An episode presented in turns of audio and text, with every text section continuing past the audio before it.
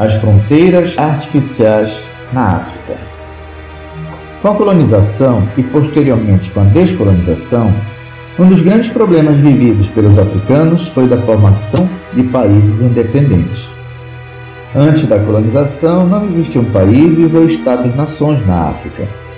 O que havia eram povos diversificados, cada um vivendo num território sem fronteiras definidas, ou migrando de terra para outra, de acordo com as necessidades de caça, de novos solos, entre outros.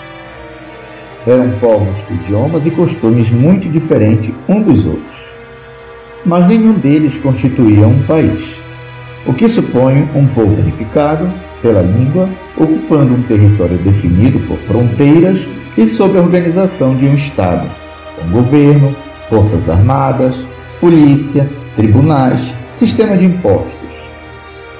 A colonização europeia não respeitou as diferenças e particularidades desses povos.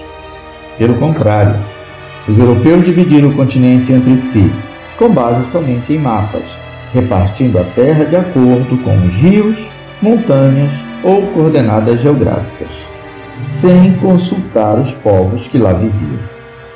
Nessa partilha, uniram pela força povos diferenciados e desuniram outros que viviam juntos. Assim, famílias que pertenciam ao mesmo grupo acabaram sendo separados pelas fronteiras coloniais.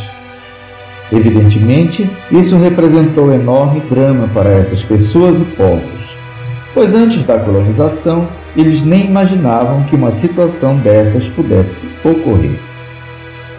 Além disso, povos que tradicionalmente eram inimigos, com idiomas e costumes diferentes, foram obrigados a viver dentro das mesmas fronteiras e a ficar subordinados a um único governo, que por sinal não tinha sido escolhido por eles.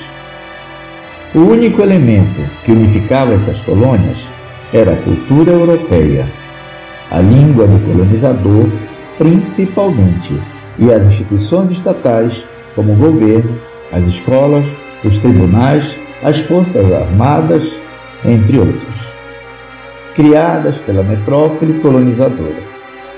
Quando essas colônias se tornaram independentes, quase nada mudou, pois, em geral, os países africanos, com exceção dos localizados ao norte do continente, de religião muçulmana e língua árabe, são constituídos por inúmeros povos, com diversos idiomas, chamados de dialetos, em contraposição ao idioma, idioma oficial de origem europeia.